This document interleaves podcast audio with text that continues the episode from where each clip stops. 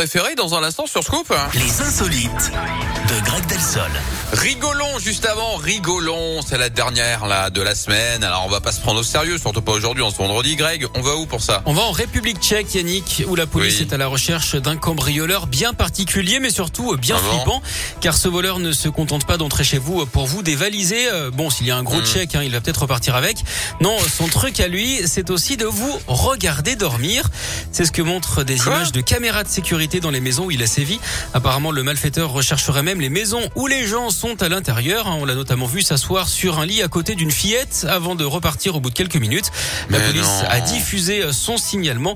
Le suspect âgé d'une cinquantaine d'années boite, hein, et comme il vient souvent le soir, on peut même dire qu'il boite de nuit.